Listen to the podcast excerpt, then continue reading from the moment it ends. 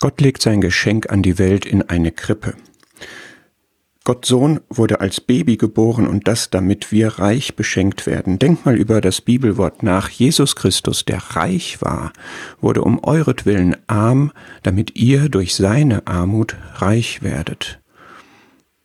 Er war reich, er war der unumschränkte, erhabene, ewige Gott und er wurde arm, er wurde Mensch, er wurde Kind, er wurde Baby, er wurde ein armer Mensch und dann starb er durch Kreuzigung. Wozu?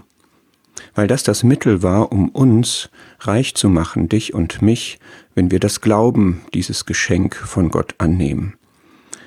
Reich nicht materiell, sondern spirituell, Heil, Vergebung, Erfüllung, Frieden, Freude, Glück, Sinn im Leben mit ihm. Was für ein Geschenk, was für ein Mensch, an dessen Geburt wir uns erinnern.